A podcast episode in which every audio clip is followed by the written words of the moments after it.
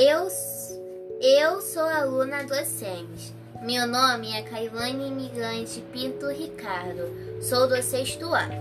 Vou falar um pouco sobre frações. Frações são utilizadas para representar partes de algo inteiro.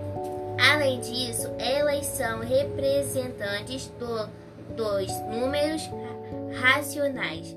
Logo, possui as operações de adição e subtração, multiplicação e divisão. Também podem ser escritas na forma de números, decimais e porcentagem. Uma fração é representada de forma escrita por dois números inteiros, sendo um numerador e o outro denominador. Pode ser representar também em forma decimal e forma percentual. O denominador indica a quantidade em que a parte inteira foi dividida e o numerador indica a quantidade de partes. Utilizamos a fração em nosso dia a dia quando queremos representar quantidades, como nas receitas culinárias, na divisão da conta da lanchonete com os, os com os colegas, entre outros. Algumas propriedades das frações. A fração própria, quando o numerador é menor que o denominador, exemplo, 2 sétimos.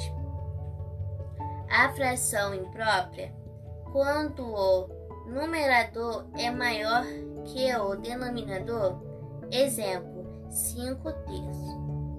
A fração mista é constituída por uma parte inteira e uma fracionária por números mistos, exemplo, um inteiro e dois sextos. Fração aparente quando o numerador é múltiplo ao denominador, exemplo, seis terços.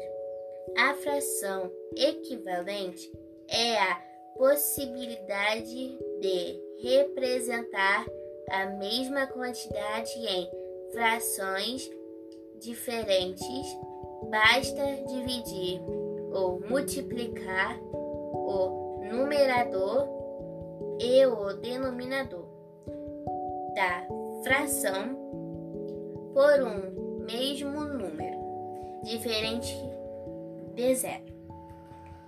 Para somar uma fração, é necessário identificar se os denominadores são iguais ou diferentes. Se for iguais, basta repetir o denominador e somar os numeradores. Se denomina, os denominadores forem diferentes, devemos transformar as frações para equivalente.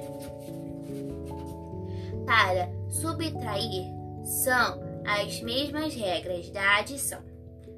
Para multiplicar, temos que multiplicar os numeradores entre si, bem como seus denominadores. Na divisão, multiplica-se a primeira fração pelo inverso da segunda.